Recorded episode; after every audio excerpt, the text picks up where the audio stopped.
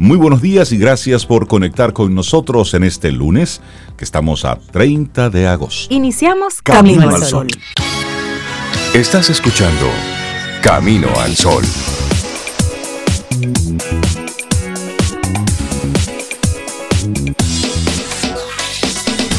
Buen día. Buen día, la orilla y todos nuestros amigos y amigas Camilo al Sol oyente. Yo espero que, que, hoy 30 todos estén, estén bien, estén bien, tranquilos, en paz, recogiditos, bien.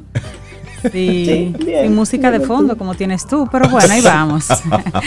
Buen día, Sobe, Rey, Laura, y buenos días a ti, Camino al Sol oyente. Feliz lunes. Ya es, hoy y mañana son los últimos dos días en que vamos a estar ahí, eh, bueno, celebrando, digamos, viviendo el mes de agosto, porque ya, ya señores, ya vamos. Sí, porque ya, ya se acabó. Ya esto, esto, va, esto va cerrando ya. Falta un día, ¿verdad? Hoy, sí, 30, mañana 31, todavía. Pero ya mañana termina. Señor, mañana termina el mes de, el mes de, agosto. Esto va, esto va rápido. ¿Y cómo, cómo pasaste el fin de semana, amigo, amiga, Camino al Sol Oyente? ¿Cómo te fue? ¿Y la vida cómo estuvo? Recuerda que puedes decírnoslo a través del 849 785-1110, nuestro número de teléfono de WhatsApp, a través del cual siempre nosotros, bueno, estamos ahí conectados y compartiendo buenas cosas. ¿Cómo te fue? ¿Cómo estuvo el fin de semana? Y sobre todo, esta semana, ¿cómo la vas proyectando? Y ahí te conectamos de inmediato esto con nuestro tema para el día de hoy. Ay, sí, me encanta el tema. Llegarás tan lejos como quieras. Llegarás tan lejos como quieras. Ahí está. Esa es, la, esa es la propuesta, el tema para el día de hoy. Esa es la propuesta, claro. Y siempre acompañado de una actitud. La actitud Camino al Sol de hoy para, para acompañar esta propuesta es con ganas o sin nada.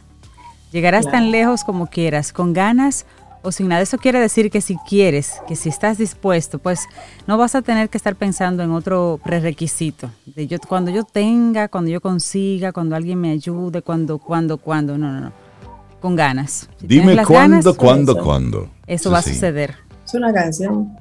Es, eso es, una canción. Cuando, cuando, cuando. Ah, es cuando, es en inglés. cuando, cuando. Ah, es así, ¿verdad? Que es en otro idioma. Pero si hoy es esto, llegarás tan lejos como quieras. Bueno, tú eres el que va proponiendo cuál es, por supuesto, hacia dónde. Ahora pasan una serie de cosas en el camino que no necesariamente tú controlas eso. Tú propones y el ser supremo y el universo y la vida entonces va disponiendo. Ahora, la propuesta debe partir de ti. Y es, la, y es la realidad.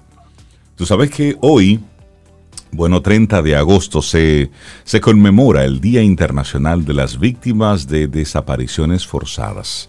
Se estima que al menos 20.000 personas han sido víctimas de desaparición forzadas en República Dominicana durante la dictadura de Rafael Leónidas Trujillo, por allá 1930-1961. Así lo relata la historia. Pero vamos a traer esto aquí, a lo que está pasando ahora. La gente que simplemente desaparece y no se sabe absolutamente nada. Que se simplemente se desapareció, salió un día de su casa y luego no, vuelve al, no vuelve al lugar, no vuelve a, la casa, no vuelve a ese espacio donde lo estaban esperando. Eso debe ser terrible. Eso, eso es terrible. Tú quedarte como con ese hueco, se desapareció, pero ¿qué pasó? Y es un ciclo que nunca cierras, información. Debe, debe ser muy terrible eso. Eh, tengo algunos, eh, bueno, conozco a alguien que en su familia, así, un, un, un, miembro de la familia en la mañana temprano salió con unos amigos y nos regresó. Y de eso han pasado más de 20 años. Y cero información. Y cero información, simplemente nadie sabe nada, nadie supo nada en aquel momento. Y él me decía que la, el gran, la gran angustia era que cada día tenían esa esperanza de que esa persona pudiera regresar. Sí, porque es más difícil como hacer un cierre, ¿no? Como que tú te quedas con la esperanza de que puede volver. Y tú a lo mejor luego con el tiempo vas intuyendo que algo ha ocurrido pero te quedas con, como con esa. Te quedas con, la duda y, sin el cierre, te, de alguna manera no quieres cerrar, porque como no has visto nada, no tienes la información, tú te niegas a cerrar.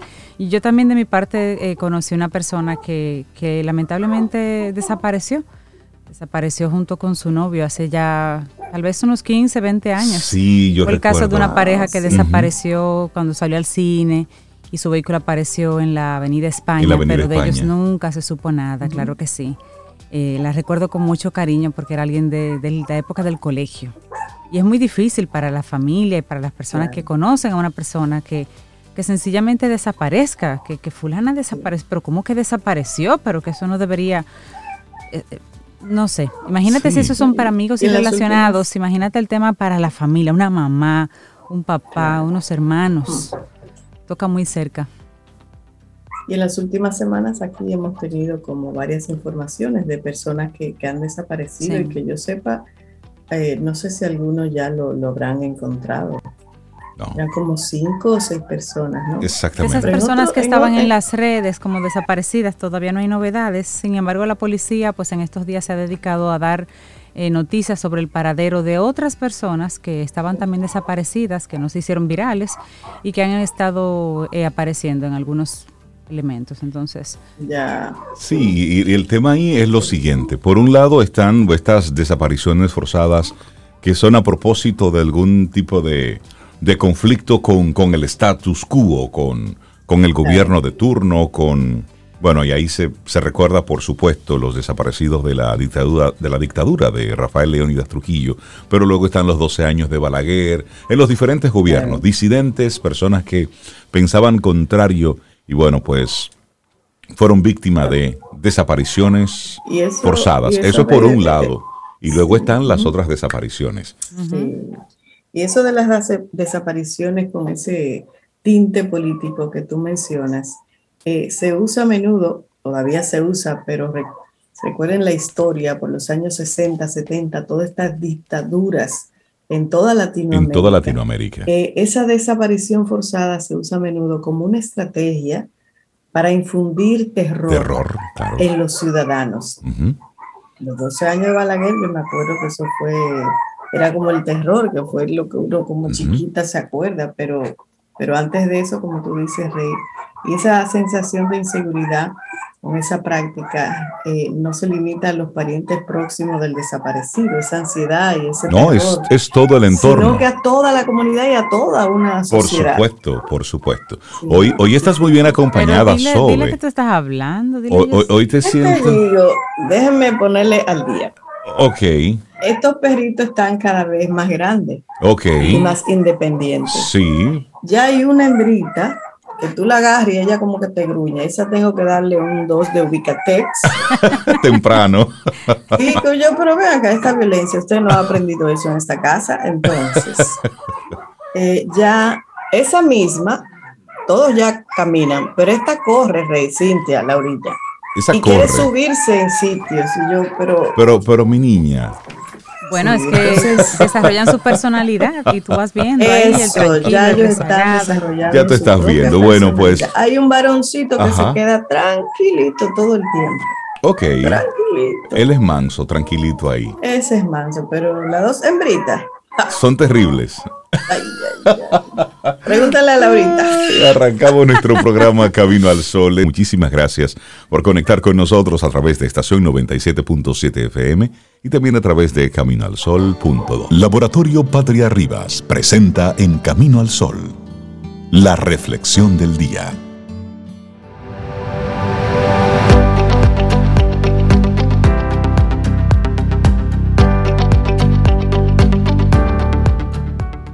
Esta frase es anónima, pero es tan interesante que quisimos compartirla contigo y dice, tu voluntad se encuentra siempre bajo tu control, por lo que nada puede detenerte.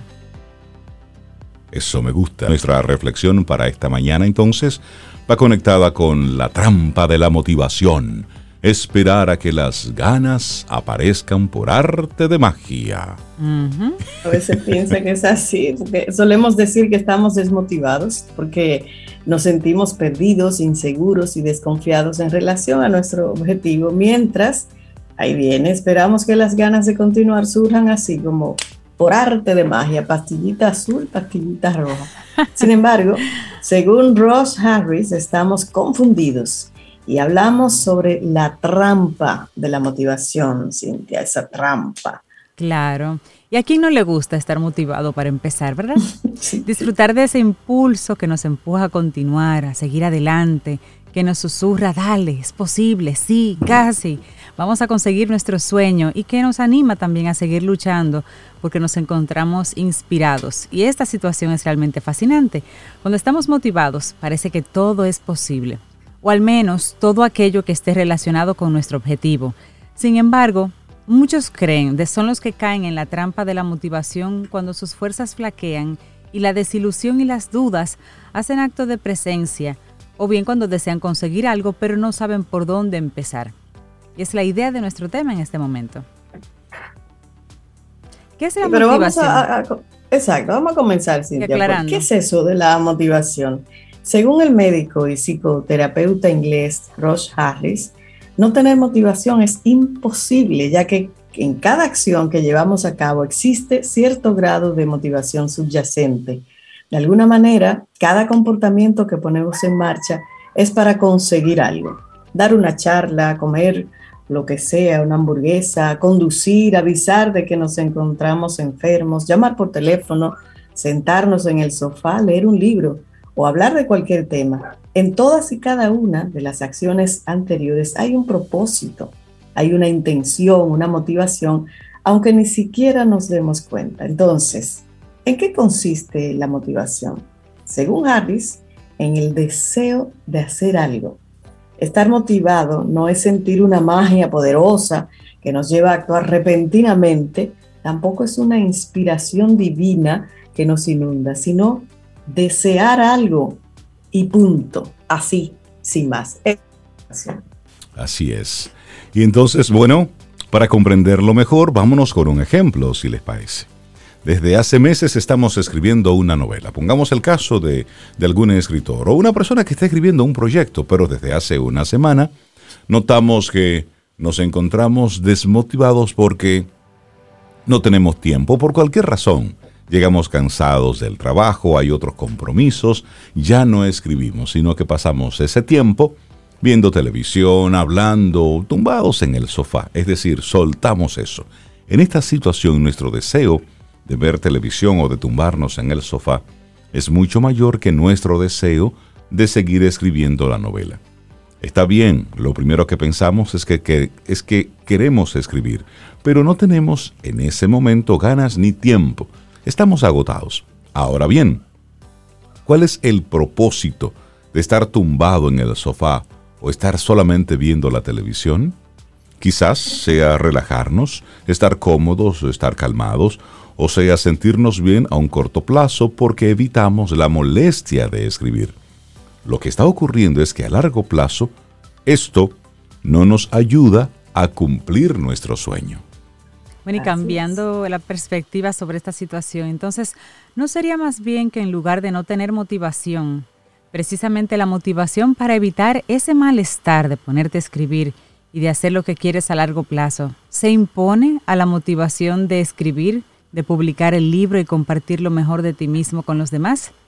Mm. Por lo tanto, y según esta autora, cuando decimos que no estamos motivados, lo que realmente queremos decir es que deseamos hacer algo que es importante para nosotros, pero no estamos dispuestos a ponernos en marcha si no estamos felices, seguros, confiados y llenos de energía. Unos cuantos requisitos. Así, mientras nos encontremos cansados, inseguros, desconfiados o perezosos, difícilmente nos pondremos en ello y con toda la excusa válida, ¿verdad? Totalmente. Pero hablemos del vacío, el vacío de la motivación. Si entendemos la motivación como un sentimiento, es muy probable que nos quedemos atascados. Así, si nos sentimos bien, positivos y animados, diremos que estamos motivados. Pero si estos sentimientos se apagan o desaparecen, diremos entonces que estamos desmotivados. ¿Y eso por qué? Muy sencillo. La motivación como un sentimiento nos lleva a caer, a caer en la trampa de pretender experimentar los sentimientos adecuados antes de iniciar cualquier acción. Por lo tanto, nos quedamos estancados esperando. Esto, esto es la trampa de la motivación. Y la cuestión es, y voy con una pregunta, ¿de verdad pensamos que la motivación aparecerá por arte de magia. Esa es la buena pregunta. Ahora bien, si reconocemos entonces a la motivación como un deseo más que como un sentimiento, todo será diferente, pues es posible cambiar nuestro comportamiento. De esta manera podemos entonces valorar los diferentes deseos que tenemos y reconocer qué es lo que motiva cada una de nuestras decisiones.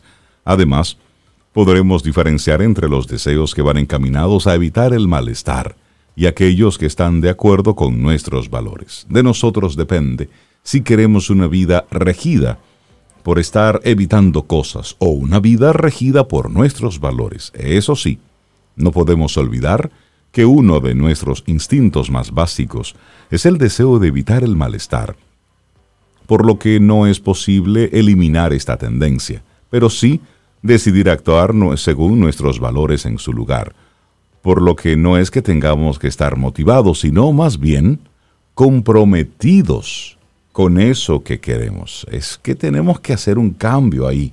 Claro que sí. Y según Roche Harris, la acción comprometida es lo primero. Sentirse motivado viene después. Es decir, primero las acciones y luego los sentimientos.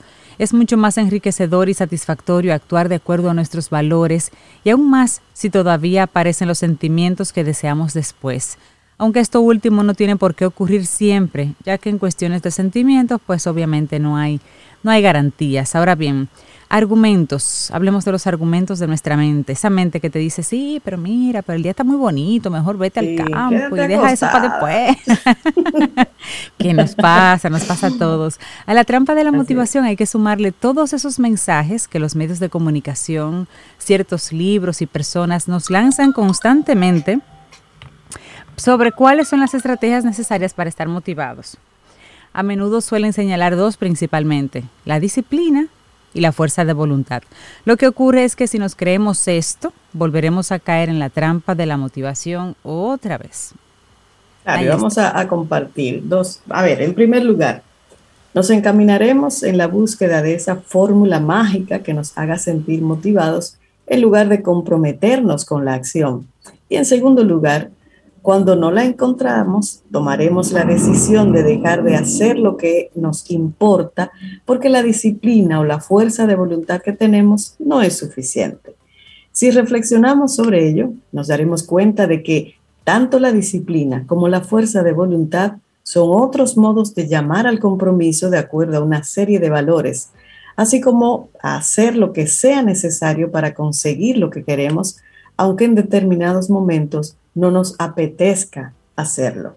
Así es, tan solo hay que desechar esa creencia de que las ganas vendrán por arte de magia y comenzar entonces a cultivar esa actitud comprometida con nuestro objetivo. Porque no lo olvidemos, primero hay que obrar de forma coherente con nuestros valores, independientemente de cómo nos sintamos. Y una vez establecido este hábito, el sentimiento de disciplina o fuerza de voluntad, entonces eso aparecerá. Claro, por lo tanto es momento de abandonar la sala de espera de la motivación y dar el paso para comprometernos con nuestro objetivo de acuerdo a nuestro sistema de valores. Solamente así aparecerán esas ganas que tanto deseamos y que de alguna manera nos impulsan a conseguir nuestros sueños. Así que esa ha sido nuestra reflexión en el día de hoy. La trampa de la motivación. Esperar a que las ganas aparezcan por arte de magia. Escrita por Gema Sánchez. Laboratorio Patria Rivas presentó En Camino al Sol, la reflexión del día. Tomémonos un café. Disfrutemos nuestra mañana con Rey, Cintia, Soveida, En Camino al Sol.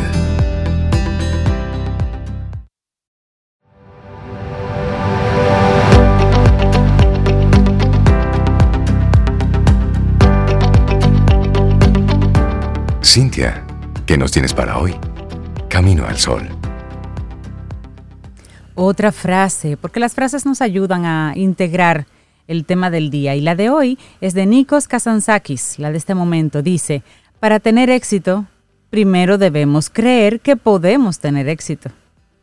Definitivamente. Y le damos los buenos días, la bienvenida a César Cordero de Del Carnegie Dominicana. César, buenos días, ¿cómo estás? Muy buenos días, cerrando este ciclo, esta campaña que de verdad que ha sido maravillosa. yo me he gozado y he podido aprender muchísimo también de nuestros colaboradores, nuestros compañeros, poder ver esa cara diferente en esta brisas de verano. verdad que genial la idea. Cuando Laura me dijo, César, tenemos esta idea y va para agosto, no tardé, yo creo que fue, como cuando tú vas a buscar algo en Google, que no termina de, escribirlo y ya te da el, el, detalle. Le dije, sí, aprobado. Entonces después le dije, ok, termíname de la idea. qué bueno, qué sí, bueno. porque me, me, me, gustó muchísimo el poder hacer algo diferente y, que podamos conectar también, eh, siempre dentro de la misma línea de lo que es la actitud de camino al sol, crecer, aprender, avanzar de manera positiva hacia adelante. Entonces, poder considerar este tiempo que en República Dominicana sabemos que verano es el año entero eso es, eso es así. Entonces, vamos a comenzar por ahí. Entonces, yo le decía a, Laura, bueno, Laura, mira, rapidísimo, el tema ya lo tengo. Los hobbies como parte de nuestro éxito. Excelente. me gusta ese tema, me gusta. Y, y, vamos a ver qué hay detrás. Entonces, comenzando con la iniciativa de Brisas de Verano, en República Dominicana, el verano es todo el año, a diferencia de otros países donde las estaciones son bien marcadas y representan una serie de pensamientos, actividades y acciones que deben de tomar esos eh, ciudadanos. O sea, pasar de, de, de verano a la preparación del invierno en el otoño, recibir ese invierno, luego pasar a la primavera y comenzar a ver todo nacer de nuevo para luego volver a llegar al verano. O sea, reta a que las personas desarrollen diferentes inclinaciones, hobby, pasatiempo y convertir todo eso en parte de nuestro crecimiento. Y cuando hablamos de éxito, es ese crecimiento, no es, como sabemos y siempre decimos aquí, el éxito ah, enfocado en el tener y, en las grandes cosas, sino en esas metas, en esas motivaciones como acaban ustedes de, compartir ahora en, la reflexión del día, que nos mueven a hacer cosas. Entonces, de ahí la idea de considerar los hobbies. Y en mi caso, creo que ya varios de nuestros caminos al solo oyente incluso me han dicho, César, me encanta eh, las cosas que ha compartido de los pasatiempos, eh, del correr, de las cosas que hace y me ha motivado a, a, hacer ciertas actividades. Pues yo les debo de compartir que los hobbies tienen una definición mucho más allá de solamente decir, bueno, pasar tiempo. Porque okay. cuando buscamos la definición simple y sencilla, hobby, bueno, es un, espacio donde tú decides invertir tu tiempo en algo de ocio, de recreación y que es simplemente para pasar el tiempo. ¿Quiénes recuerdan esas famosas revistas que todavía están por ahí? Las Matatiempo. Uh. Oh, Ay, sí. Dios oh, sí, santo. Sí, sí, wow, sí, sopa de letras, crucigramas, une puntos, colorea, oh, man.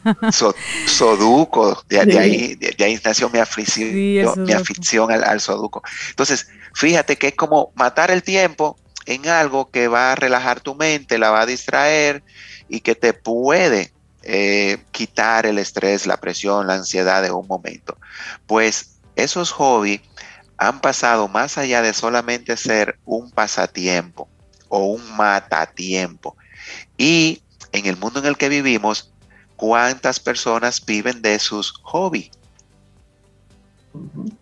Y escuchamos una palabra, yo diría que no es tan reciente en su esencia, pero sí muy reciente en su uso, aplicación e interpretación, y es monetizar tu pasatiempo.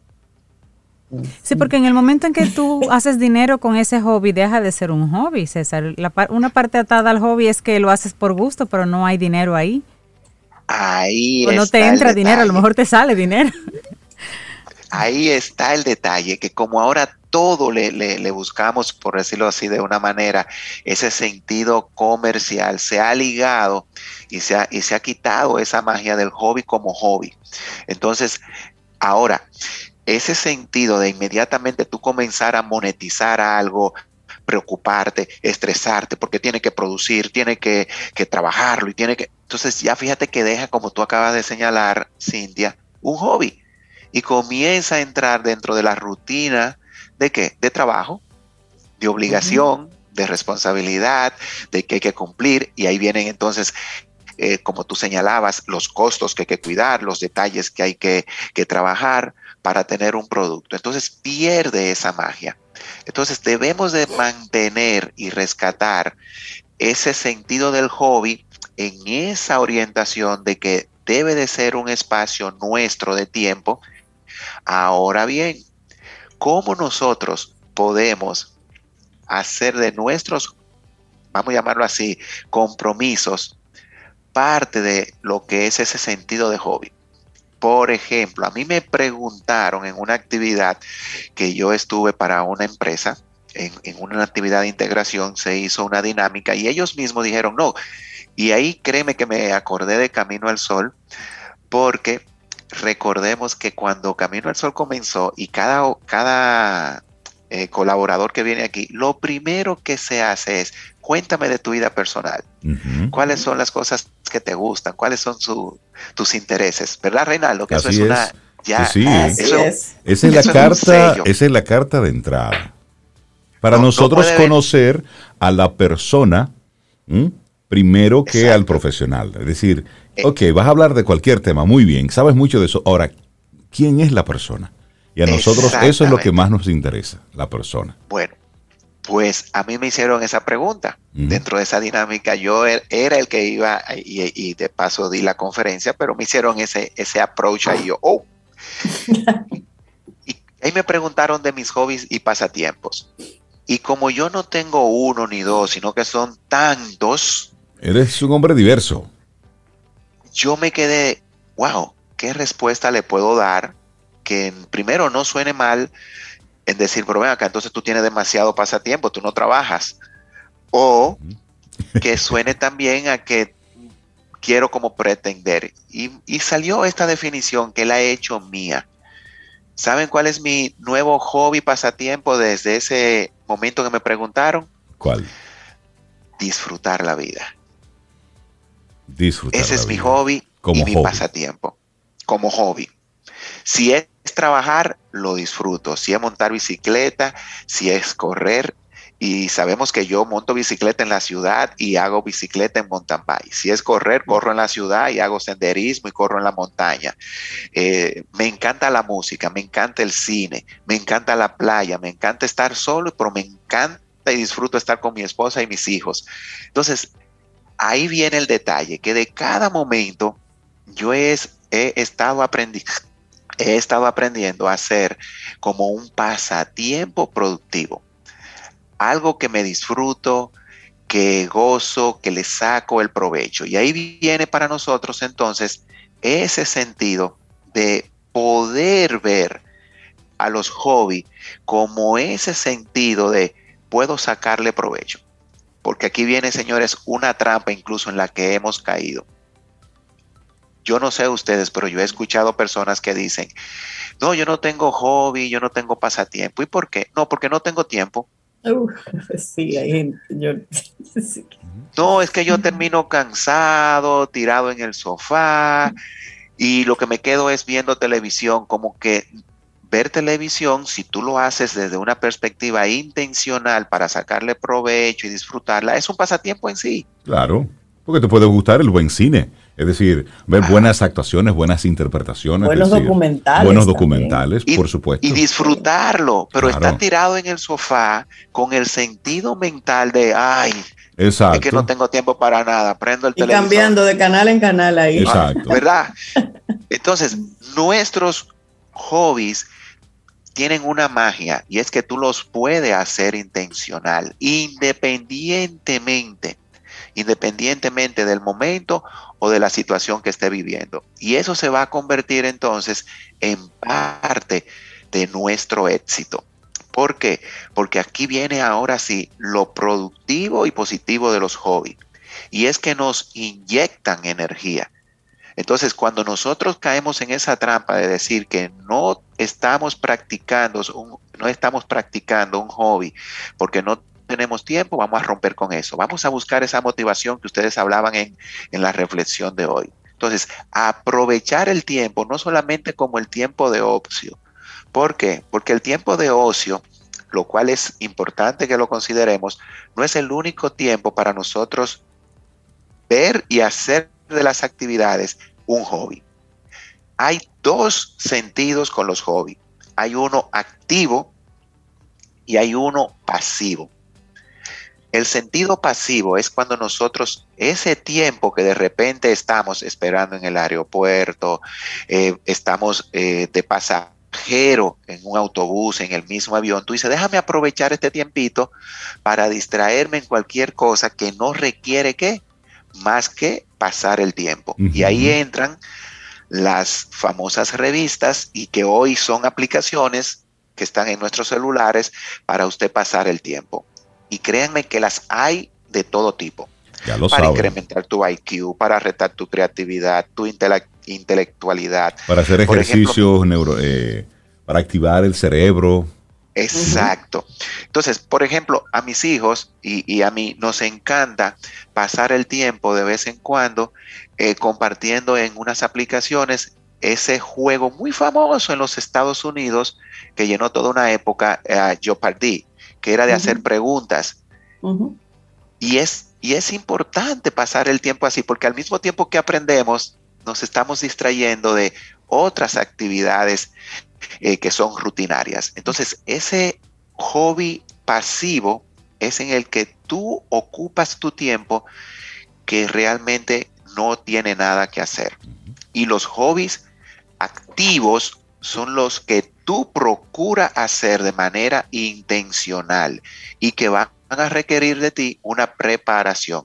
Por ejemplo, el correr, el nadar, el montar bicicleta, eso va a requerir que tú te planifiques.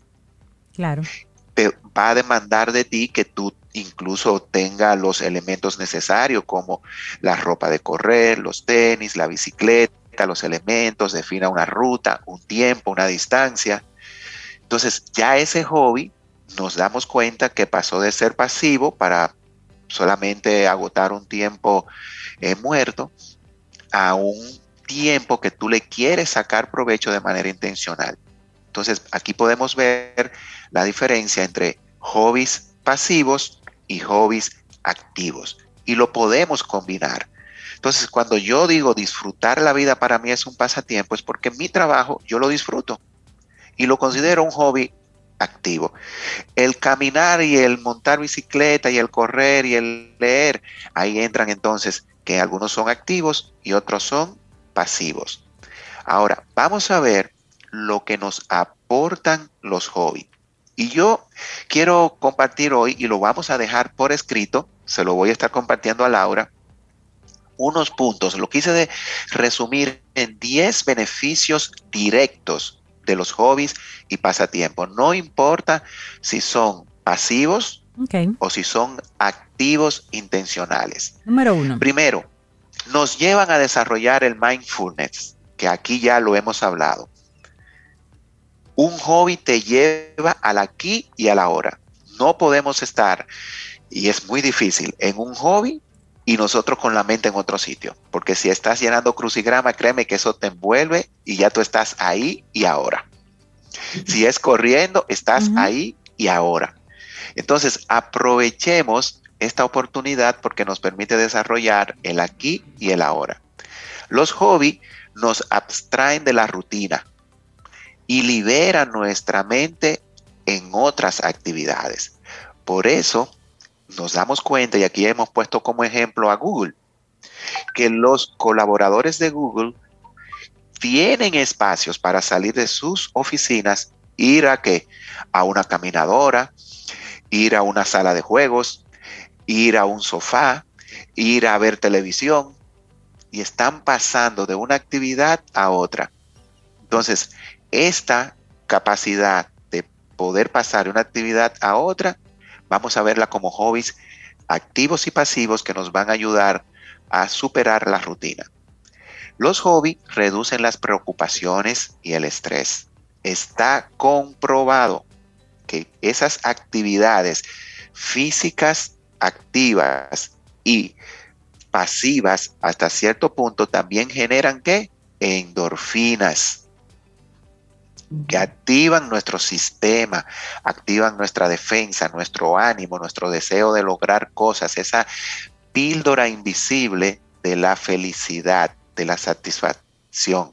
Entonces, vamos a utilizar los hobbies en ese sentido, ya que nos dan y nos agregan valor y alegría. Señores, ¿cómo nos sentimos cuando completamos una tarea? Cuando caminamos esos dos kilómetros, cuando terminamos de leer un libro, cuando logré completar el crucigrama. Eso es una sensación de, alegría, de logro, y inmediatamente nos atrevemos a un poquito más. Entonces, los hobbies nos prueban y preparan para otros retos. O sea, ustedes no se imaginan lo que yo he aprendido y he sacado de correr, de montar bicicleta.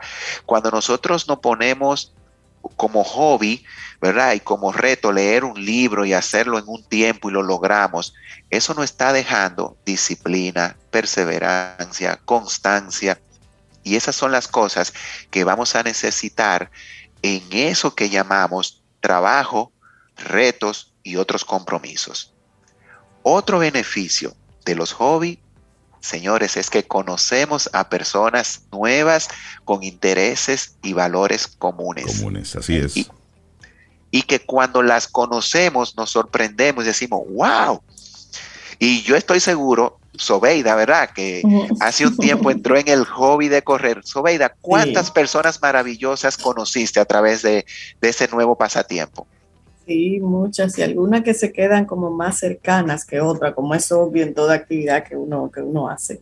Pero sí, como dice César, son gente como que tienen eh, valores y ese deseo común de, de lograr algo. Y lo chulo es que cada día, cada día que uno va a ese entrenamiento, bueno, hoy me tocan 30, me tocan 60, me tocan X cantidad de tiempo, kilómetros, y es como un reto cada día que te mantiene eh, motivado y que te hace preparar previamente para, para lograrlo. Eso, eso es, bueno, interesante. Sí, es una dinámica y eso es de los hobbies y ahí vamos, pero eso no importa si es un hobby activo, de hacer en grupo o particular o de familia. Una recomendación es procurar hacer los hobbies también a nivel de la familia, de ese círculo tan íntimo. ¿Para qué? Para compartir cosas que van a sacar valores, van a sacar ideas, van a sacar formas de nosotros mismos. Permiten un tiempo único para ti. ¿Por qué? Porque aunque yo, Sobeida, y esas actividades que hacemos en equipo es con un grupo, yo estoy seguro que Sobeida, mientras iba corriendo, mientras iba trotando, mientras está haciendo su ejercicio, ella con ella misma está hablando, sacando ideas, eh, resolviendo situaciones. Entonces, ese espacio es único para nosotros. Y si nos vamos a los pasivos, que como veíamos, nos retan a llenar un crucigrama, a leer un libro, eh, hoy día con una aplicación, eh, jugar algunos juegos, entonces es un tiempo muy nuestro. Otro detalle es que los hobbies nos llevan a aprender, a crecer y a superarnos a nosotros mismos. Y vuelvo a poner el ejemplo más simple. Si es lectura, usted comienza con un paquito y eso lo va a llevar a un libro de bolsillo y eso lo llevará a una novela y eso lo llevará entonces a seguir la serie de un autor. Si es caminar, usted comienza con 500 metros y 15 minutos, pasa media hora y cuando viene a ver, usted está desarrollando una habilidad que le está fortaleciendo física, mental y saludablemente en todos los sentidos. Y además, César, ese, ese contacto maravilloso con la naturaleza cada día. eso también es sanador y motivador. Así es. Y aumentan nuestra autoconfianza y creatividad. Al ver que somos capaces de lograr y hacer algo a través de un hobby, entonces nuestra autoconfianza y creatividad por hacer cosas diferentes se incrementa. Entonces, estos son los beneficios directos que lo vamos a compartir vía a la plataforma de Camino al Sol y también comunicándose directamente con nosotros le podemos compartir el documento. Así que vamos a aprovechar los hobbies y vamos a hacerlo parte de nuestro éxito. Y si usted es de lo que dice que no tenía hobbies, pues déjeme decirle que hay miles de opciones para usted saber que eso es un hobby. Tomarse el cafecito en el balcón, eso puede ser un hobby. Tomarse una taza de té y hablar con su esposa, con su pareja un rato, eso es un hobby. El pasar tiempo con sus hijos, compartir cualquier actividad que sea de ellos y usted estar ahí diciendo presente, conviértalo en un hobby. O sea que la vida en sí misma sea nuestro hobby disfrutarla en todos los sentidos. Eso es lo que nos va a ayudar a hacer nuestro éxito. Ahí tenemos a un Camino al Sol oyente que dice que uno de mis hobbies favoritos es escuchar los podcasts de Camino al Sol. Así ah, que gracias por ese hobby. Qué lindo. Ahí está. Entonces, él está demostrando ahí el valor de los hobbies porque le está sacando provecho. Fíjense que es muy probable que lo escuche cuando esté en un tiempo tranquilo, cuando vaya en el tapón. O sea que miren, señores, no evadamos. Vamos a dejar de evadir y vamos a tomar esa motivación, como decía la reflexión de hoy, de movernos a aprovechar y ver que no importa, mira, en lo cultural, en las artes, en las música, en la música, en los ejercicios, en lo intelectual, en todo hay hobby. Y lo bueno es que Camino al Sol es un buen hobby. Es un buen porque aquí hay de todo. aquí hay, mira, aquí hay, aquí hay colaboradores para el cine. Ahí yo estoy pendiente para con ustedes no se imaginan con Richard las películas y series y cosas que yo he retomado. Tenemos la música los viernes. Tenemos para nuestros hijos a través de, divertirse, jugar con ellos y aprender. Tenemos neurociencia, tenemos filosofía, señores. Eh, si usted quiere un hobby y no encuentra, Camino al Sol eso puede ser su hobby. Así que... Conecte con eso. César Cordero, gracias por compartirnos esta hermosa brisa de verano. Los hobbies como parte del éxito. Y es cierto, porque todas esas cosas transversales que vamos haciendo, todo aquello que va, que va rompiendo de una manera u otra nuestra rutina, enriquece todo nuestro, nuestro quehacer profesional. César, eh, la gente que quiera conectar contigo y por supuesto los diferentes programas eh, que se están desarrollando desde Del Carnegie, ¿cómo conectan contigo? Sencillo, haga de su crecimiento profesional y personal un hobby entrene con nosotros y usted verá lo divertido que será, lo gratificante que será hacer de su crecimiento profesional y personal un hobby. Nosotros le vamos a enseñar cómo, en liderazgo, en ventas, en servicio, en desarrollo personal, en hablar en público, lo que usted quiera. Así que se puede poner en contacto con nosotros porque ya nosotros preparamos, Reinaldo, nuestro plan de otoño, ya se fue verano. Ya lo sabes. Bueno, septiembre, octubre, noviembre y diciembre díganos qué usted quiere. Solamente nos llama al 809-732-4804, 809-732-4804 y le vamos a ayudar a identificar eso en lo que usted puede maximizar todo su potencial. Buenísimo. César, que tengas una muy buena semana. Cuídate mucho y bueno, ahora voy a, a mi hobby, uno de mis hobbies, Así. Trabajar. Trabajar. que te vaya bien. Gracias, Es el que ayuda a tener los demás hobbies. Sí, sí, Yo creo que sí, Sobeida. este lo pudiéramos llamar como la madre de todos los hobbies. el gran hobby. Un abrazo, César. Cuídate mucho.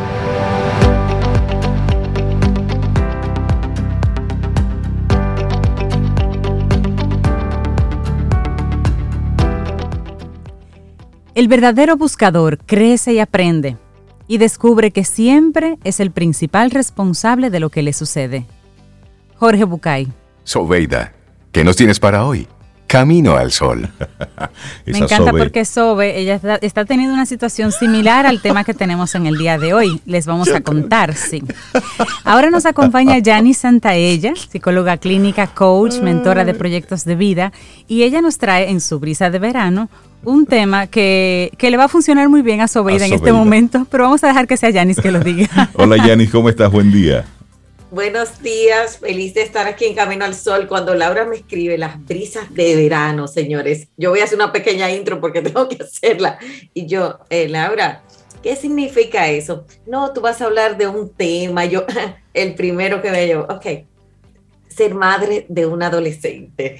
Señores, que y las brisas, que es hablar de nosotros mismos, de vivencias que estamos, em, vamos a decir, como practicando, eh, que muchas veces se espera que los coaches, que los terapeutas, que esto se espera que tú seas de tal manera y que tus hijos sean de tal manera. Y yo creo que mi primer tema de esto fue como aceptar el cambio. Cuando ese cambio empezó, para mí fue un cambio muy brusco, porque es como de tú tener un niño de 11, de 12, o sea, como eh, los varones van un poquito más lentos en este proceso y empezar a ver que le cambia la voz, que entonces te dicen, yo tengo que opinar. Manuel siempre ha sido de sus propias preguntas, Manuel siempre ha tenido un abogadito adentro. Y yo creo que lo primero fue aceptar el cambio, como eh, que él se iba, él iba creciendo. Y creo que algo que me impactó mucho fue el tema del desapego, de wow, tengo un hijo que se está poniendo grande, espérate. Entonces todas las mamás siempre lo vemos en el embarazo y cuando yo te ponía aquí en mi, en mi barriga y, y este, y este eh, chico grande, este joven me dice, mami, no te demonte, mami, déjame en la esquina, mami. tú sí me eh, abraza, mami, tú sí me da besitos, pero despégate. échate para allá. Y dicen eso los, los adolescentes. interesante y a la vez como de muchas preguntas, porque yo me lo tomé como un cuestionamiento interior, como, wow, ¿y qué va a pasar con mi vida ahora de si no soy la mamá de, de Manuel, la mamá de Manuel, la coach, y empecé a hacerme esos cuestionamientos personales. Yo creo que la tercera parte de esta etapa de adolescencia ha sido, el maestro que Manuel es para mí, de la adolescencia que no viví, porque yo antes le decía, no, espérate, Manuel, porque tú no puedes estar saliendo tanto, tú no puedes hacer esto y tú no puedes hacer aquello. Y me puse a pensar, wow, Janis, también mucho de eso es la adolescencia que tú no viviste. Yo era, yo fui muy nerd, yo estaba nerdita, yo, a mí me encantaba estudiar, yo estaba en un momento muy difícil de crisis en mi familia, eh, con mi papá y mi mamá en, en, estos temas. Y yo dije, pero él no está viviendo esa situación. Y empecé a, a ver cómo me diferenciaba. Y yo creo que el gran reto eh, para mí, si les confieso, ha sido dejarlo caer. Yo creo que, wow, la frustración, verlo frustrado, llorar con él. Ahora estamos en los exámenes SAT. Yo no sabía lo que era eso, señora. A mí no me tocó exámenes estandarizados, lo confieso. Yo, ¿qué, ¿qué, es esto? o sea, en mi época así de, porque ellos te hacen preguntas y te dicen, mami, pero realmente esto es lo que me conviene, esto es lo que yo sé. Y buscarle obviamente sus coches, sus ayudas eh, para ese proceso, pero dejarlo caer en el tema social, hacer cambios, en su tema emocional, hacer cambios, eh, dejarlo que se equivoque, porque antes cuando era niño era como muy fácil, tú entras la mano, eh, tú decir, y poder decir ahora que está en un último año, decirle que está en un senior, decirle, bueno, Manuel, tú arreglaste todo, tú, señores, ya ustedes saben, yo con el corazón aquí, miren, en la garganta. Manuel, tú lo tienes todo listo, pero ustedes saben, ¿verdad? Una parte mía. Eh, Manuel, te inscribiste en lo del examen. Manuel, fuiste al, vamos para el tour virtual de la universidad, inscríbete tú. Pero es como ese proceso tan hermoso de ver que alguien se puede caer, que tú amas mucho, y también poderle celebrar sus victorias, las pequeñas que son. Yo creo que estoy en un año de despedida, o sea que haré brisas el año que viene llorando mucho, eh, porque Manuel, de alguna manera ese cambio, sé que es muy fuerte y los papás que yo lo han vivido me dicen, ya ni se puede y tal cosa, pero cuando estamos en el huracán, qué bonito poder conversarlo, hablarlo abiertamente, saber que nuestros adolescentes también nos necesitan mucho y lo veo mucho con sus amigos, con él, y yo creo que ahí estoy. Y como mamá, y quiero ser muy mamá, le busqué sus ayudas especialistas y todo, un coach educativo, alguien para que le ayude esa parte de su evolución y su inteligencia emocional. porque quiero ser mamá. Pero altillado, Rey, Cintia, tú estás bien. Pero, óyeme, Ah, pero, pero ¿para así que cualquiera, así cualquiera pasa. No, pero No, hemos, hemos, hemos tenido aquí con otros Nosotros colaboradores, llegamos- yo llegué a los 30, con otros colaboradores humano. hemos aprendido que el cerebro sabe, del adolescente 16 cambia años mucho. se ha crecido. Nuestros hijos también necesitan ayudas terapéuticas algunos, ayudas psiquiátricas otros, porque de alguna manera están viviendo su propio proceso, ayudas educativas. Qué importante tener la humildad más de nosotros y que se espera mucho, tú sabes, de decir, mira, ¿cuál es el rol que yo quiero vivir ahora mismo? Eh, um, ¿Cuál es el rol? ¿Cómo lo quieres vivir? ¿Cómo te quieres despedir? Porque no solo los que se van fuera del país, sino despedirte de una etapa. O sea, es vivir sus miedos. Son muchos miedos, señores. Más de lo eh, posiblemente, y en este país hay medidas del- de, que entre el 70 y el 80% de, de los estudiantes entran sin saber qué quieren a la universidad. Ujú. Y muchos de ellos no saben. Y yo le digo, tú te puedes cambiar de carrera, tú puedes fallar, espérate hijo, porque señores, eh, también ellos exigen mucho, aunque veamos que se exigen poco. Entonces, entrar en su mundo eh, puede sonar eh, difícil, pero es un, es un reto que necesitamos ponernos. Cuéntame, Reinaldo. Yo Sí, quería lo- Reinaldo, decirte que ya pasaron por ahí. Mírame, No, lo, lo- lo que pasa es que te, te siento conectada con el tema y muy fuerte, pero Cintia tiene una me pregunta para ti conectada. y yo tengo otra pregunta, pero quiero que sea Cintia la que haga primero su pregunta y luego yo te bombeo la mía. Oh my Señores, ¿a qué fue que yo vine a las brisas? No, no, no. Es que este tema realmente le, le- le- le pega muy bien a muchos Camino al Sol oyentes. Y yo te, te iba a hacer primero el preámbulo de que nosotros a través de algunos colaboradores hemos ido aprendiendo que el cerebro adolescente todavía está en formación y en, y en grandes cambios y por eso se generan en el exterior en comportamientos y demás. Pero te quería mencionar, ¿piensas tú que por ejemplo en esta etapa de tu hijo adolescente salen, afloran eh, valores que tú tal vez le inculcabas y le decías, le repetí, le repetí, y nunca veías como que comprendía, que entendía, y sin embargo ahora de repente dices, pero mira, sí, me escuchaba, me entendía. Cogió, me, cogió co- algo de lo que se cogió. dijo. Copió. Sí, mira, si tú supieras que sí, Cintia, pero no necesariamente delante de mí. Ok. Porque muchas veces los padres en nuestro, yo soy papá, yo esperamos que sea delante de nosotros. Yo siento que sí, que Manuel cada día se forma más en esos valores, pero más hacia lo que él quiere formarse por él. Me dice, mami, yo quiero ser yo. Mami, eh, cosas de educación, cosas de valores, que va a una casa, que las mamás de otros amiguitos. O sea, Manuel, si tú supieras, Cintia, que Manuel me ha enfrentado a cosas que yo no había desarrollado de mí. Por ejemplo, en la pandemia, quien me dice, mami, ahora hay que relacionarse, las mamás de mis amigos quieren conocerte. Y mírame a mí. Eh, ¿Cómo es eso, Manuel Alberto? Sí, mami, ya hay que salir, ya, eh, ya. Y yo lo miro, o sea, señores, qué bonito que, que tú puedas abrirte a, ese espacio. Yo recuerdo que Manuel más pequeño, o sea, do- 13, 14, me cerraba la computadora de noche y me decía, bueno, pues ya acabamos, ya terminamos. Entonces, eh, esos valores van saliendo y sobre todo es como la belleza, bueno, se me hagan los ojos, es que la de ser mamá es mi mejor, mi mejor etapa, o sea, como mi mejor rol. Y, conchale, verlo crecer y como investigar, qué chulo. ¡Wow!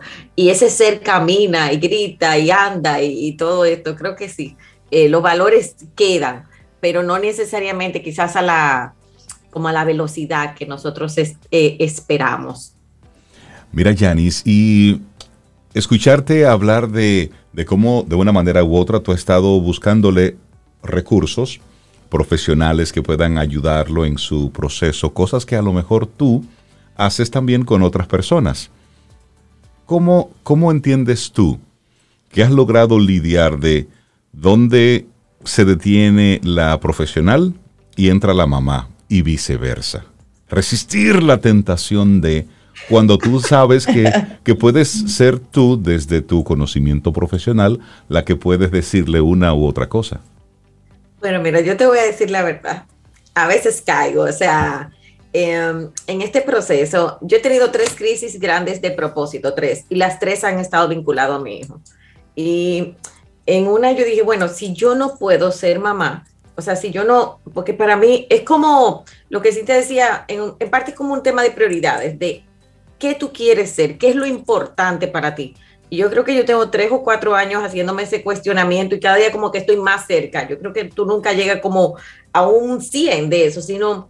Y yo creo que cuando me frustro y digo, eh, por ejemplo, su ayuda, eh, su coche educativo, Luis David, fue, empezamos octavo, primero bachiller, porque yo veía tantos casos de adultos. Yo soy una adulta que me cambié de carrera, que eh, realmente fue muy positivo para mí muchas cosas, pero me tomó 15 años este, ese proceso, 10, eh, sí, casi 15 años ese proceso. Entonces, yo pienso que eh, yo he ido aprendiendo, pero también aprendí una parte, no puedo cuidarlo de todo.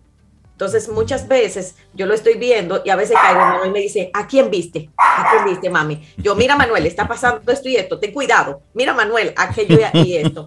Y lo de las ayudas me ha apoyado mucho porque realmente sí necesitamos ayuda para confiar en alguien y que ellos también puedan seguir su propio camino.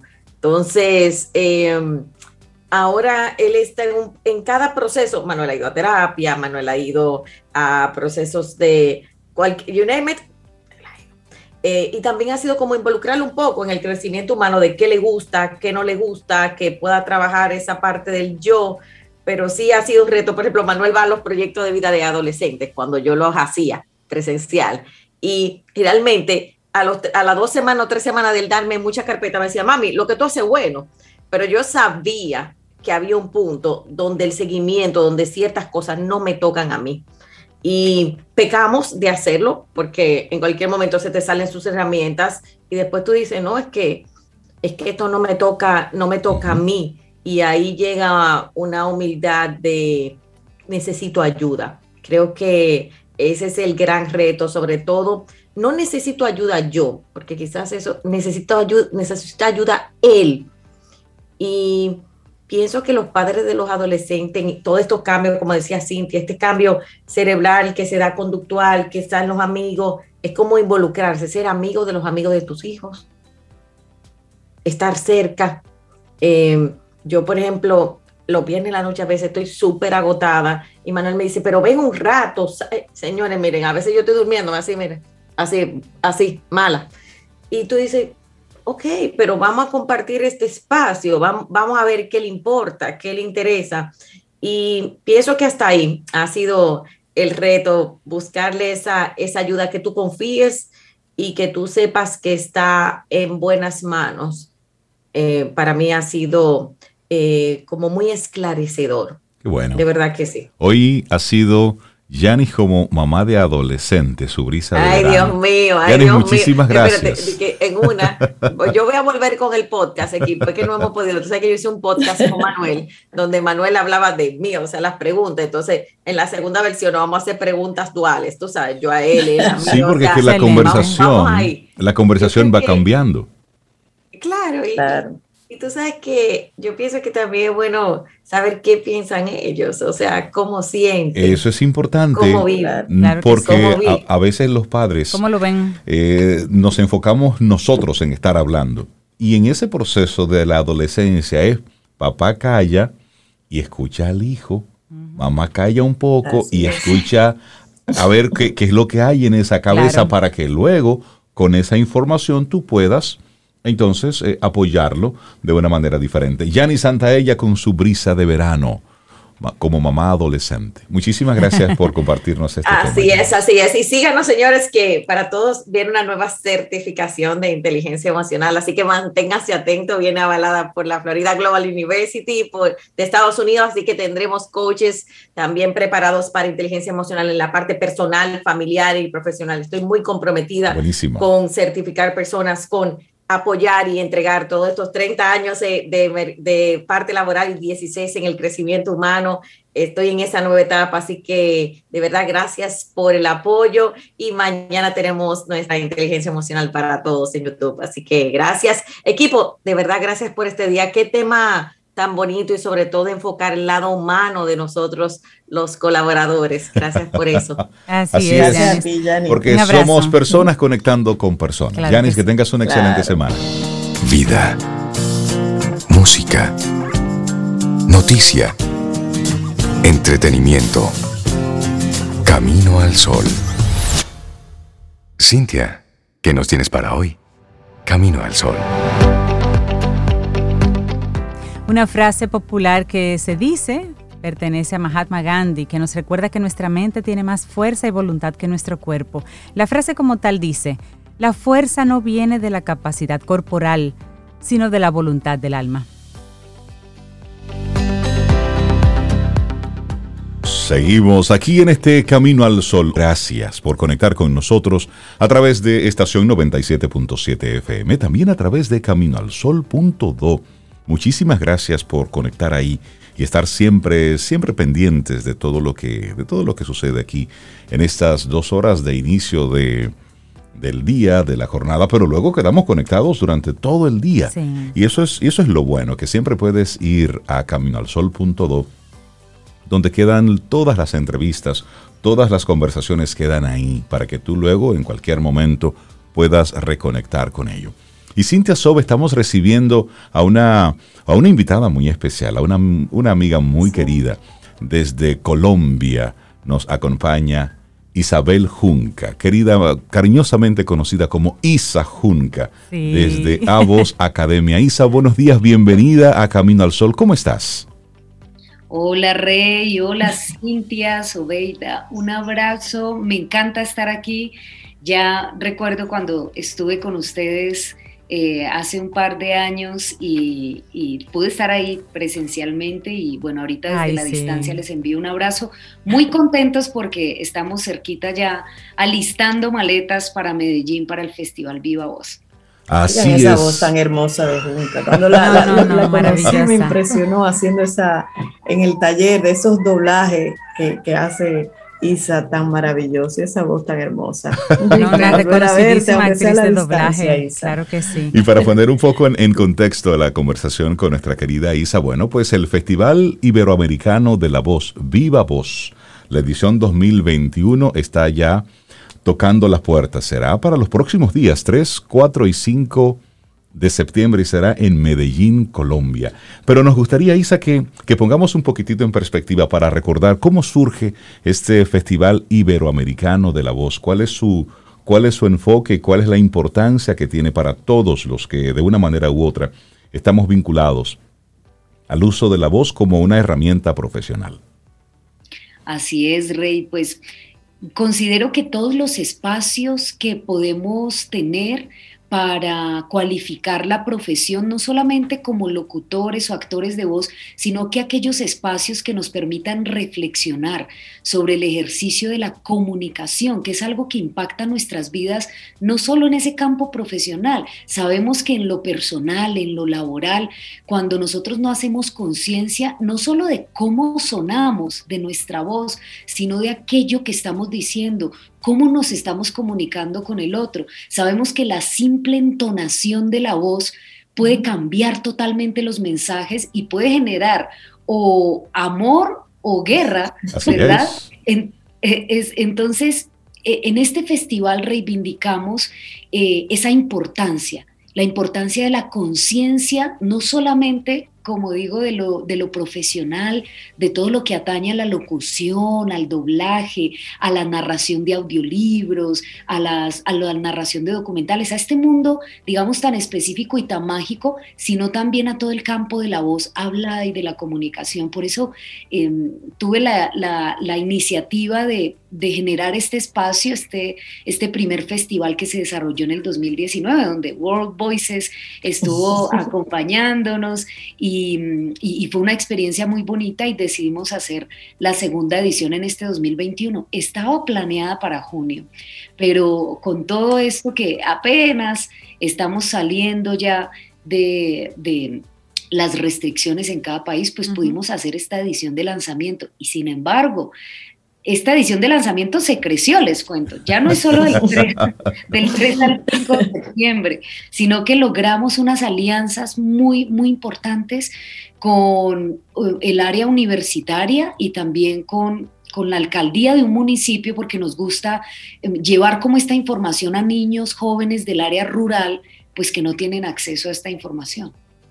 Qué hermosa iniciativa. Cuéntanos un poquito de qué va a estar sucediendo en esta ocasión, en la segunda edición del Festival Viva Voz. Ya sabemos que los que fuimos a la primera edición, primero nos trasladamos, ahora es en Medellín, otra ciudad, que no es la ciudad donde vives, entonces eh, presenta el primer reto de organizar algo en una ciudad que no es donde tú físicamente eh, pasas el tiempo, es en remoto que vas organizando. Pero cuéntanos un poquito qué va a suceder en este festival estos días.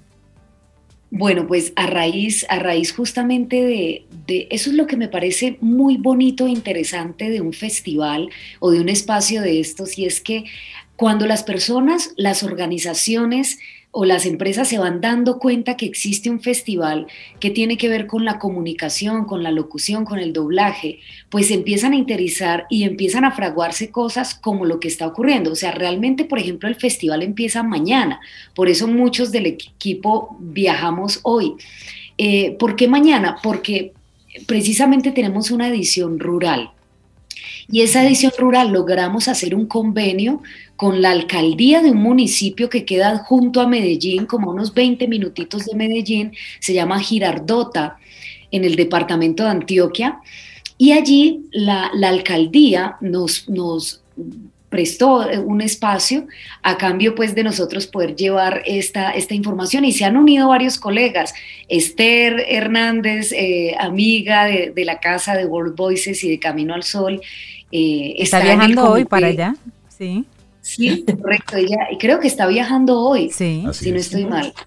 Y, bien, esta edición rural entonces va, va, a ser mañana en la tarde, desde las 2 y 30 de la tarde, y se va a terminar eh, pasado mañana, miércoles, a las 4 de la tarde. Entonces, mañana vamos a tener a un grupo de adultos del municipio de Girardota, más o menos a unas 60, 70 personas, a quienes van a recibir pues esta capacitación en, de diferentes speakers que van también a la edición profesional y que decidieron venirse unos días antes para lograr llegar a la edición rural.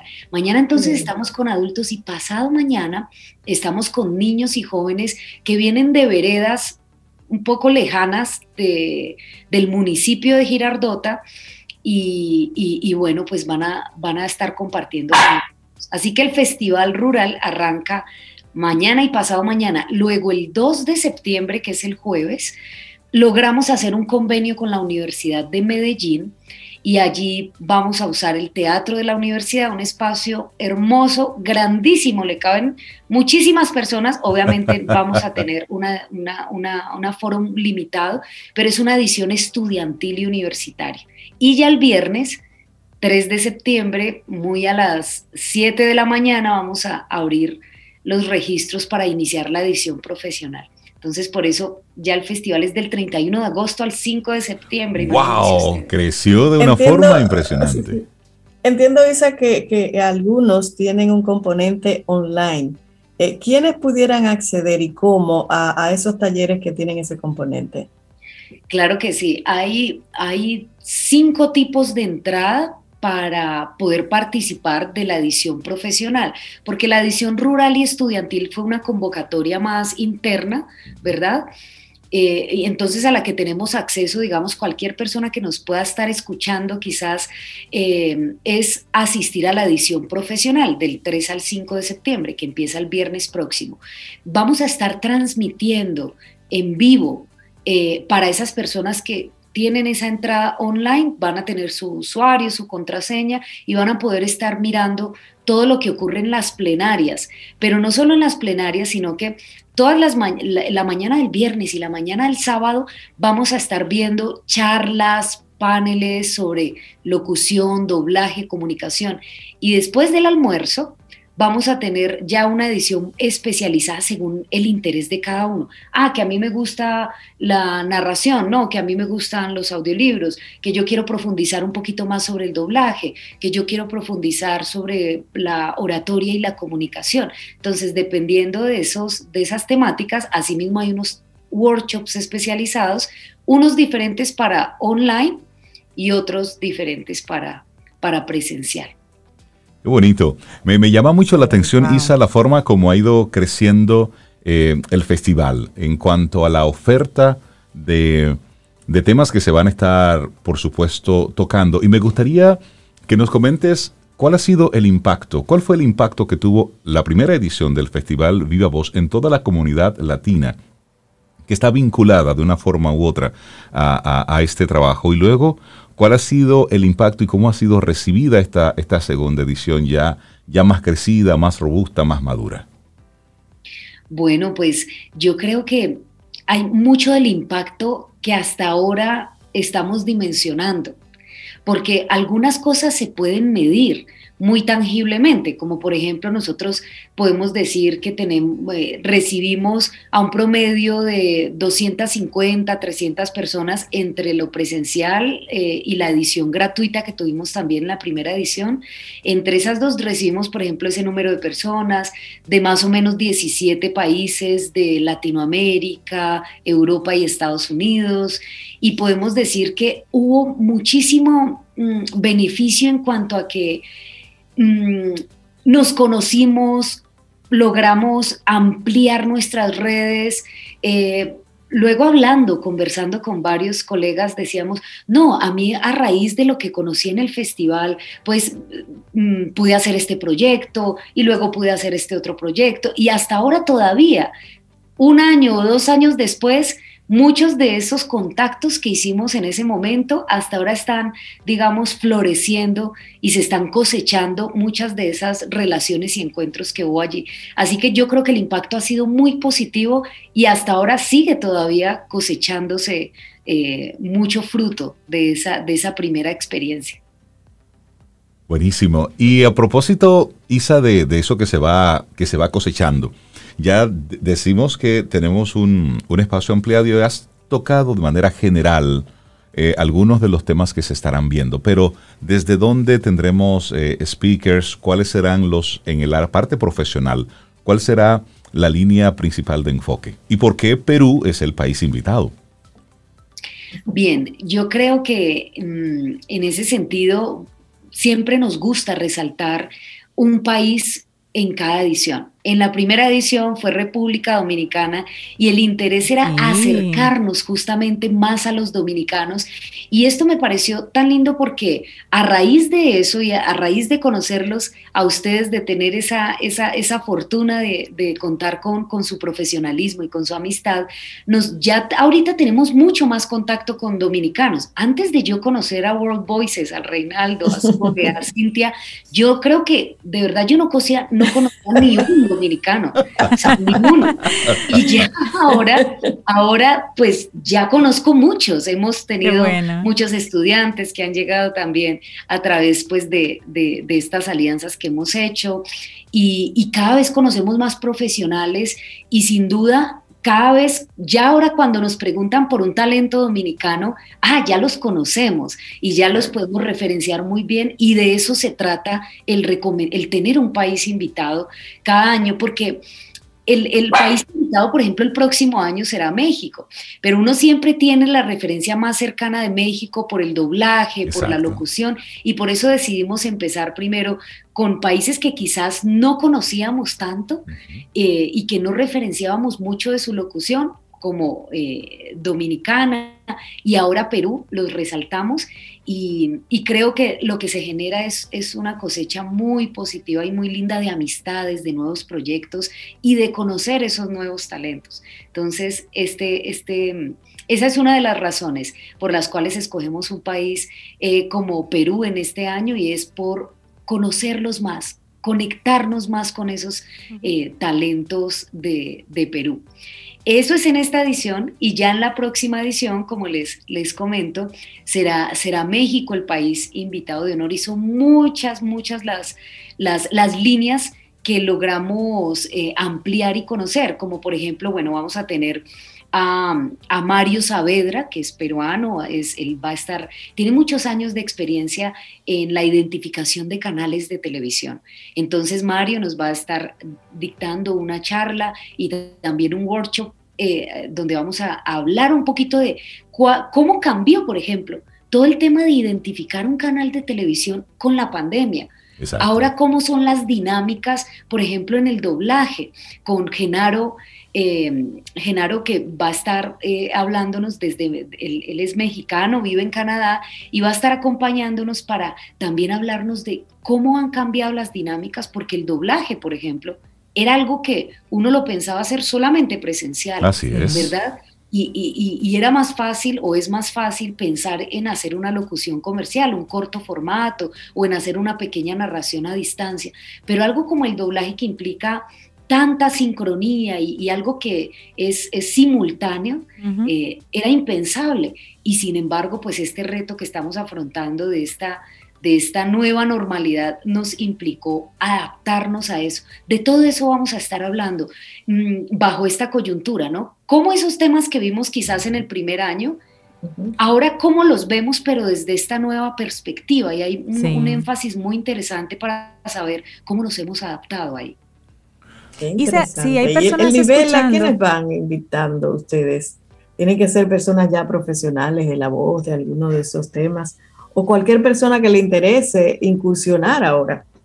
Yo creo que el festival también ha tomado un, tinte muy especial en cuanto a ser una, una, vitrina de talentos y un, y un, espacio para que nuevos speakers, nuevos personas que tienen mucha experiencia y conocimiento en ciertas áreas, pero que no las identificaba o que no se habían especializado en esa área de, de compartirnos conocimiento a otros, quizás de la pedagogía, ha sido un, espacio para esto. Por eso varios de, los, de las personas que asistieron como, como participantes en la primera edición, hoy son conferencistas. Entonces, me parece que eso es, eso es un, espacio muy interesante también para, para que todas las personas que están interesadas en compartir un conocimiento podamos hacerlo, porque no se trata de decir, ah, bueno, solo estas personas son las, las que pueden hablar acerca de un tema. Nos dimos cuenta que en el primer festival lo lindo del espacio es que nos damos cuenta que todos tenemos algo que compartir desde nuestra experiencia. Por supuesto. Y que, y que ese es el propósito fundamental, reunir esas experiencias y así haya un speaker y así haya un, participante, pues volverlo no tan vertical, sino algo mucho más horizontal donde todos tenemos algo que aportar. Compartir experiencias, porque al final de eso se trata. Nadie tiene la verdad absoluta. Simplemente vamos compartiendo nuestras experiencias, lo que hemos ido eh, conociendo en el camino, la información que a mí me ha funcionado, te la comparto a ver si a ti también te funciona y luego igual tú compartes, nos compartes lo que a ti también te ha funcionado y ahí se da entonces esa, esa relación que va mucho más allá del interés profesional. Se van desarrollando entonces relaciones personales, que de una manera u otra conecta también con lo personal, que es, es, lo rico que tiene, que tuvo el festival en aquella ocasión. Correcto, un acto también de, de buena voluntad y de y del ego muy bien puesto donde va, porque yo recuerdo en la primera edición como los speakers estaban sentaditos ahí con su libreta anotando como estudiantes y luego cuando les tocaba su turno se paraban y eran el speaker de un tema en particular, pero sabiéndose estudiantes en todos los demás temas y todos estaban muy abiertos a aprender del compañero eh, y nadie creyéndose el gran speaker del evento, sino yo te comparto, tú me compartes y juntos crecemos. Y ese es un beneficio que yo creo que todo el que fue al festival, la primera edición, se lleva y, y obviamente es el, es el afán de repetir en esta segunda edición para los que tuvimos la oportunidad. ¿Quiénes están en esta ocasión, Isa, como, como speakers que fueron compañeros? Que fueron compañeros. Bueno, Ahí tenemos a Yaja Lima, por ejemplo. Ah, maravillosa, sí, claro que Yaja Lima, que es de, Perú. De Perú. Ella, ella estuvo como participante y en esta ocasión, al ser del país invitado de honor, nos va a estar compartiendo su experiencia. Ella es algo muy interesante porque eh, Yaja, por ejemplo, eh, es ingeniera, es de otra rama, ¿verdad? Estudió otra cosa distinta, pero la vida la fue llevando hacia el camino de la comunicación y de la locución y del doblaje, a tal punto de que en, los últimos años su carrera ha tomado un vuelo muy, muy grande y, ha logrado visibilizar su trabajo en, premios. En esa primera edición ganó un premio de la Academia a Voz y también este año eh, ganó un galardón de, los Voice Arts Awards que eh, nos van a estar acompañando nuevamente eh, Joan Baker y Rudy Gaskins. Esta oportunidad, ya no solo como speaker, sino que nos van a dictar dos talleres, un taller sobre branding y técnicas para internacionalizar de alguna manera nuestra profesión y cómo llegar al mercado eh, americano, cómo está funcionando y qué cambios tuvo en esta, en esta pandemia. Y por el lado de Joan Baker nos va a estar hablando acerca del performance y nos va a estar hablando acerca de, de, cómo mejorar quizás esa, esa interpretación en función de lo que busca un mercado como el americano, ¿no? En la locución comercial. Entonces, esto va a ser como una novedad, si bien algunos, vamos a vernos varios de los que estuvimos en la primera edición ya con un rol diferente. Esta vez estos participantes van a estar eh, ya como speakers. Aparte de Yaja Lima, a ver, recuerdo esto, Mario Saavedra también nos va a estar acompañando como speaker representando a Perú. Vamos a tener a Berardo Camacho de, ah, México, también él fue participante y, ahora nos va a estar compartiendo como, como speaker. Galo Alcázar, que también estuvo en la, en la primera edición, nos va a estar acompañando en esta oportunidad. Mm, y de los que asistieron, ¿quién más? Bueno, bueno hay varias de Medellín, por ejemplo, Laura Azul, eh, también que es, que es cantante, y Daniela Sierra, Camila Peroni. Ah, pero maravilloso. nombres, nombres de, gente, de gente buena y de excelentes profesionales. Qué bueno, qué bueno. Entonces, Isa, vamos a recordar para aquellas personas que todavía tienen la oportunidad de participar del, del festival en su versión online, a lo, mejor algún camino al sol oyente dice, no, pues me voy para Medellín ya. Pero ¿cómo la gente puede todavía conectar eh, y, por supuesto, participar de este festival tan lindo?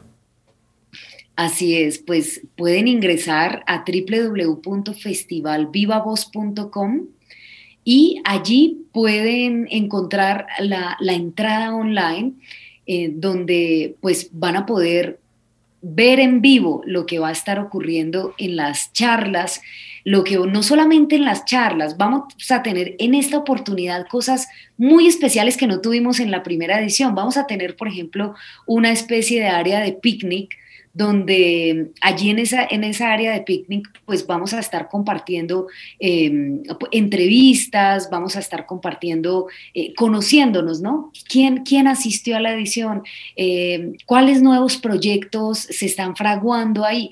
Entonces vamos a tener eh, algo muy, muy especial para, para, que lo sigan las personas que están online, van a poder mm, vivir esta magia y muy seguramente yo creo que se van a sentir parte, porque todo, de hecho, el guion del evento está pensado para hablar de tú a tú con las personas que también nos están viendo conectadas online. Así que creo que no se van a sentir como espectadores, solamente viendo algo y diciendo, ay, qué rico estar allá, sino creo que va a ser algo muy provechoso, cuidando, protegiéndose desde casa, queda, eh, digamos, estando allí muy, muy, muy guardaditos, en casa. Pero a su vez pudiendo participar pues de toda esta información. Qué bueno. Qué rico, qué, inmenso además lo que has preparado para, tantos eh, talentos de voz a nivel de Latinoamérica, Isa. La verdad es que sigue subiendo la barra. Hermosísimo festival. Te deseamos todos, todos los éxitos y no lo vamos a negar. Tenemos deseos de estar allá. Yo todavía tengo la esperanza de que, lleguen el viernes. Bueno, pero recordar ahí que es en la página web es festivalvivavoz.com. Ahí la gente tiene más, más detalles y si por supuesto quieres hacer una, una formación, una instrucción, eh, académica formal dentro del mundo de la locución y de la voz y todo lo que está ocurriendo en este tiempo, mi recomendación para todo el que me llama es a vozacademia.com. Háblate con Isa y dile que tú hablaste con Rey y Rey me refirió, porque realmente es, es muy lindo el proceso que ustedes eh, desarrollan desde la academia. Es decir, es una formación profunda eh, de, de años, de tiempo, y realmente lo que nosotros hacemos desde fuera se- siempre se ve fácil. Sí, siempre correcto, se ve correcto, fácil. Correcto. Pero para que se vea fácil, hay que pasar por todo un proceso de formación ¿eh? que, tiene, que tiene una estructura y es lo que sucede desde avozacademia.com. Que, que Isa, bueno, pues contentísimos de, de tenerte con nosotros otra vez. Tú sabes que cuentas con, con el apoyo siempre, siempre, siempre de, de nosotros aquí en, en Dominicana. Y darle también, por supuesto, un, un abrazo a, a Ángel Ibáez y también a David Santana, que serán los dos Representantes dominicanos. Así es que David que va, David y Ángel y los dos llevan unas, unas propuestas de temas bastante interesantes. Así es que muchísimas gracias, Isa, por siempre estar eh, incluyendo de una forma u otra el, el talento dominicano en todo esto. Gracias a ustedes, Rey, pues yo siempre muy feliz y, estos espacios y el contar con ustedes, eh, así sea la distancia y si llegan a, a aparecer ese viernes, siempre, siempre es para, para nosotros pues motivo, para mí motivo de inspiración, de alegría, ese apoyo, sentir ese apoyo es, es fundamental porque no crean que eh, de todas maneras este festival lo hacemos entre todos, entre Claro, todos claro. los participantes, todas las personas que se deciden a, a- a visibilizar lo que hacemos, a también hablar de esos nuevos espacios que se van a generar. Les vamos a estar compartiendo lo que vamos a vivir mañana en el Festival Rural, que va a ser una experiencia muy, muy única. Sí, no, no, no tuvimos ese, ese grado de visibilización e impacto en la primera edición. Aquí vamos a estar con aproximadamente 170 niños, jóvenes y adultos entre mañana y pasado mañana en, en el Parque Educativo Innova, que es un lugar de la alcaldía de Girardota, y yo creo que va a ser transformador, porque esa fue mi historia. Eh, yo les contaba en algún momento cuando conversábamos allí, allí en Dominicana, les contaba que yo vengo de, de un área eh, casi rural en el Valle del Cauca y a mí llegó en algún momento de mi vida esa inspiración de festivales de teatro, de actuación y yo creo que quizás el haber tenido, el yo ser una niña como muchos de los niños de mañana y pasado mañana, así yo mismo viví esa experiencia, una experiencia gratuita donde venían participantes internacionales y uno decía, wow, existe algo más allá de las montañas que veo aquí a mi alrededor y de los ríos. Sí. Wow, existe toda esta información y esto de la actuación, ¿cómo es eso de uno ser un personaje? ¿Cómo es eso de uno prestarle vida a otras vidas? Entonces, siento que es, es, es algo muy importante para inspirar. Si hay algo que necesitamos buscar en estos tiempos también, es fe, ¿verdad? Motivación, inspiración para salir adelante, ¿no? Con toda esta Así locura es. que hemos vivido Qué lindo. y, y- y Esto. seguir inspirándonos. Así Ser es, puente e inspirar. Bueno. Isa Junca desde A Voz Academia y desde el Festival Viva Voz que se va a estar desarrollando en la parte profesional 3, 4 y 5 de septiembre en Medellín, pero que inicia mañana con toda esta, eh, con todo este festival en la parte estudiantil, conectado con los estudiantes aporte, universitarios además. y luego la parte rural. Muy lindo, Isa, todo eso que tú estás haciendo. Un abrazote, desearte el mejor de los éxitos, de verdad que sí. Muchas gracias a ustedes. Un gran abrazo. Un abrazo. Gracias, Isa, un abrazo. Salga todo súper, Isa. Un abrazo desde aquí. Amén. Y así nos vamos. Así es, llegamos al final Ay, de nuestro programa por este lunes y el universo sigue conspirando si usted quiere y nosotros estamos aquí y los cinco niños, cinco perritos de Sobe Ay, ay, ay, ay. la dejan Si tranquila. Ellos lo permiten, mañana tendremos un nuevo camino. Robert, tú tienes cinco. Cinco. Sí, sí, cinco perritos Cinco. aquí al lado Cinco Cinco. perritos tiene. Más sí. lía. Es decir, que son seis. Más lías son seis, exactamente. Así Mira, es. y antes de irnos así rápidamente, felicitar a Pavel Núñez, que estuvo celebrando sus 20 años en la, sí, en la industria. En la con su música. paso a paso, 20 años. Señores, en la música, 20 años, eso es mucho, porque esto es una industria muy volátil y requiere Sí. mucho compromiso y mucha creatividad. Así que desde Camino al Sol, un gran abrazo y reconocemos el, el arduo trabajo y el arduo camino que ha ido sembrando Pavel que ha de hecho abierto Ese las es- puertas para los cantautores jóvenes que tenemos. que ese es un trabajador. Es decir, Pavel fajador, sí. es un fajador y Leo. Y desde aquí lo abrazamos y le felicitamos por, por esa carrera que ha ido desarrollando desde aquí, porque todo lo ha estado haciendo desde aquí. Aquí, en su Así tierra, que. Pavel, estos son los primeros 20 años que está celebrando. Estoy seguro los primeros 20 de muchos más. Así que un, un abrazote. Y esperamos que hayas disfrutado del contenido del día de hoy. Recuerda nuestras vías para mantenernos en contacto. Hola arroba caminoalsol.do. Visita nuestra web y amplía más de nuestro contenido. Caminoalsol.do. Hasta, una, próxima, edición. Y pásala bien.